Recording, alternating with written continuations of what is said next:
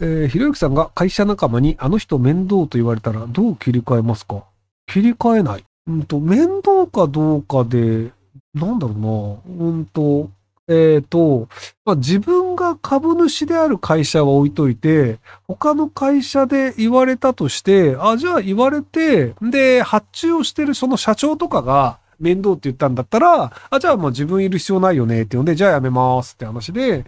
で、社長以外の人が言ってるんだとしたら、あ、この人には理解できないんだなっていうふうに思っちゃいますね。その、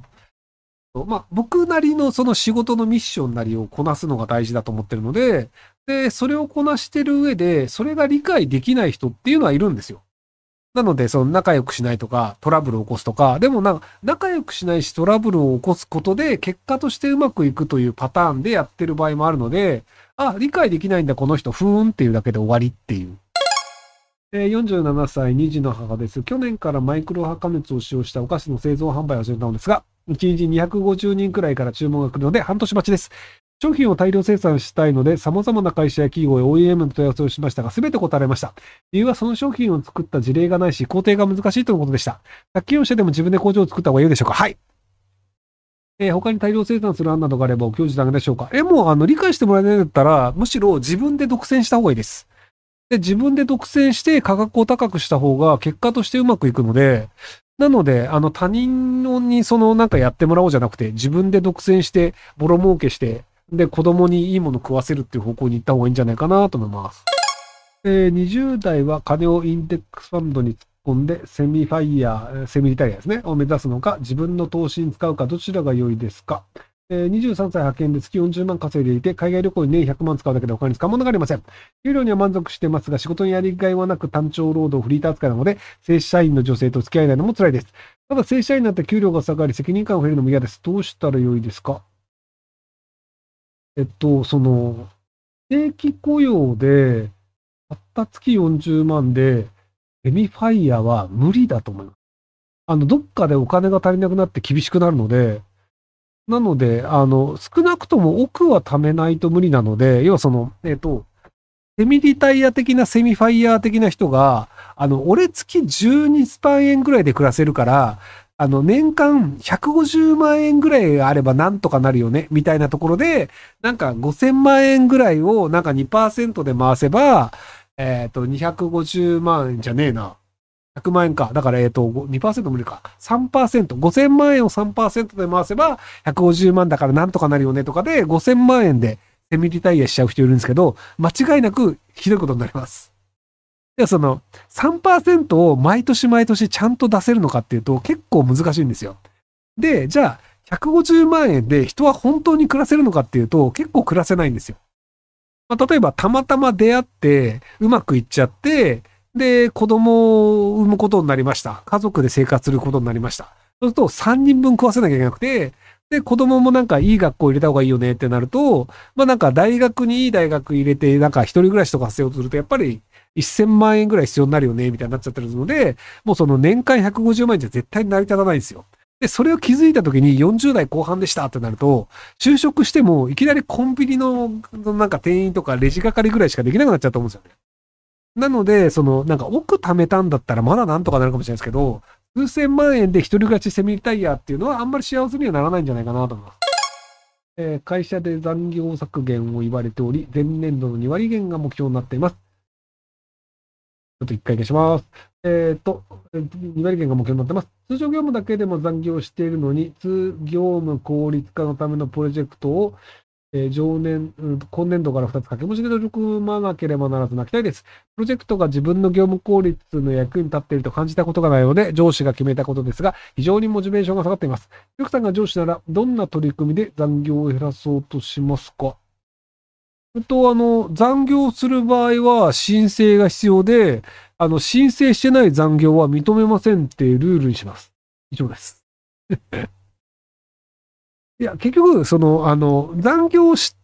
保持、その、働いてる人が自分たちの判断で残業できるとなると、割と残業した方が給料が上がるから得だよねっていうので残業しちゃうんですよ。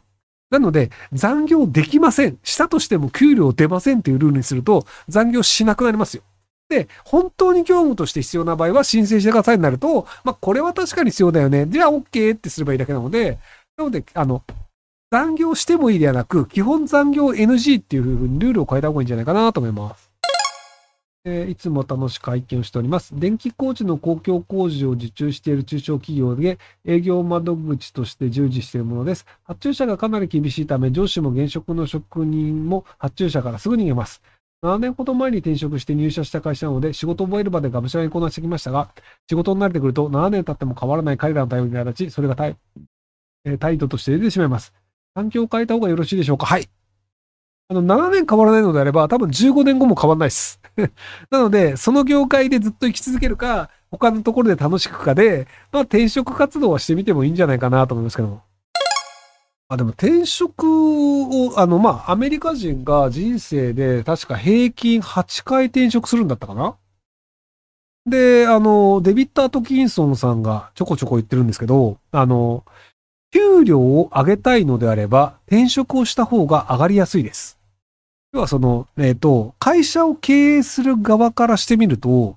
まあ、例えば30万で働いてる人がいたときに、その30万で働いてくれてるから、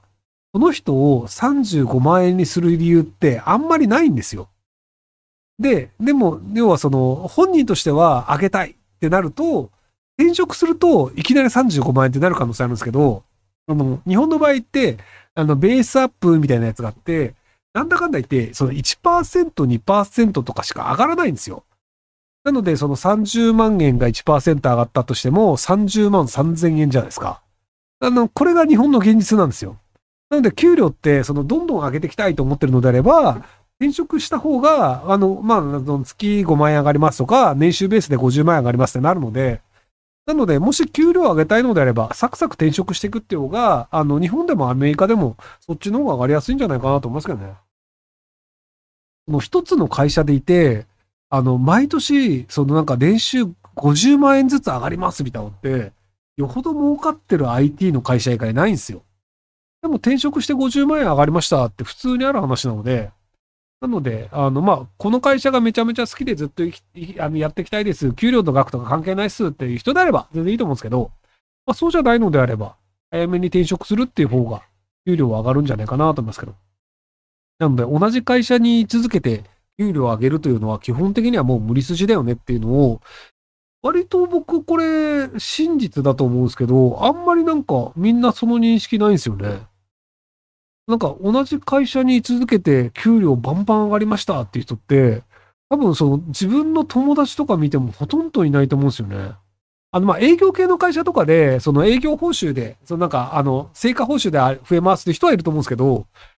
なんか事務系とかで給料マジ毎年上がるんだよね、俺の会社、みたいなのって聞いたことないと思うんですよ。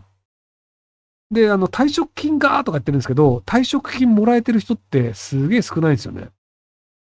えっと、退職金ってその20代から働いて、65歳まで45年間働いた人なんですけど、あの、45年間ちゃんと存続し続ける会社って、今あんまりないんですよ。要はその、大企業であると思っていた東芝も大変なことになったじゃないですか。で、銀行とかも、なんかあの、全然こう、地方銀行とか潰れたりするので。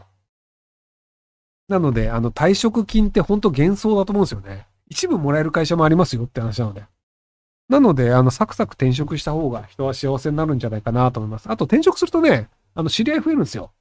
その、あの、なんか元の会社と、あの、足毛にして出てくと、あの、人間関係切れるんですけど、なんかその、こういうことやりたいんで転職しますとか、なんかまあ、理由ちゃんとしてれば、あ、そうなんだ、頑張ってねっていうので、で、元の会社の人とも仲いいし、新しい会社でもまた人間関係ができるっていう形で、そのいろんなところに人間関係ができると、逆にチャンスが生まれることがあって、その、元の会社の知り合いとかが、あの、独立しようと思うんだけど、自分で会社作ろうと思うんだけど、役員にならねえみたいな話とかがたまに来るんですよ。で、そうすると、従業員から役員だったり、会社のオーナーっていうポジションにランクアップできるんですよね。で、まあ、もともと一緒に会社やってた人、で、例えばじゃあ僕が、えっ、ー、と、じゃあ、サイバーエージェントで働いていました。で、サイバーエージェントで働いていて、じゃあその、えっ、ー、と、同僚に、じゃあその、高橋くんっていう優秀な人がいたとします。で、高橋くんを引き抜いて独立すると結構怒られるんですよ。要はその、あの、独立するのはいいけど、引き抜きとかすんだよっていう。いや、俺の部下いなくなって大変じゃねえかっていうので、割とその嫌なイメージ持たれるんですよ。でも、高橋くんが一回転職しました。で、ヤフーかなんかに行きました。で、ヤフーに行った高橋くんに、俺独立するんだけど俺の会社来ないって言って、高橋くんが自分の会社に来た時は、サイバーエージェントの人は何にも言わないんですよ。もうすでにヤフーに行った後だから。なので、その、もともと働いていて優秀さが分かってるけど、他の会社に行った人っていうのは、独立しようとした時に声かけやすいんですよ。なので、転職を繰り返すっていうのは、実は結果として、その、なんか俺この授業やろうと思うんだけどどう思うっていうので、じゃあそれのジョインするっす、みたいなので、役員で入るとか、株主で入るとかっていうポジションになれる可能性があるので、なので転職した方が人生チャンスは増えるんじゃないかなと思うんですけども。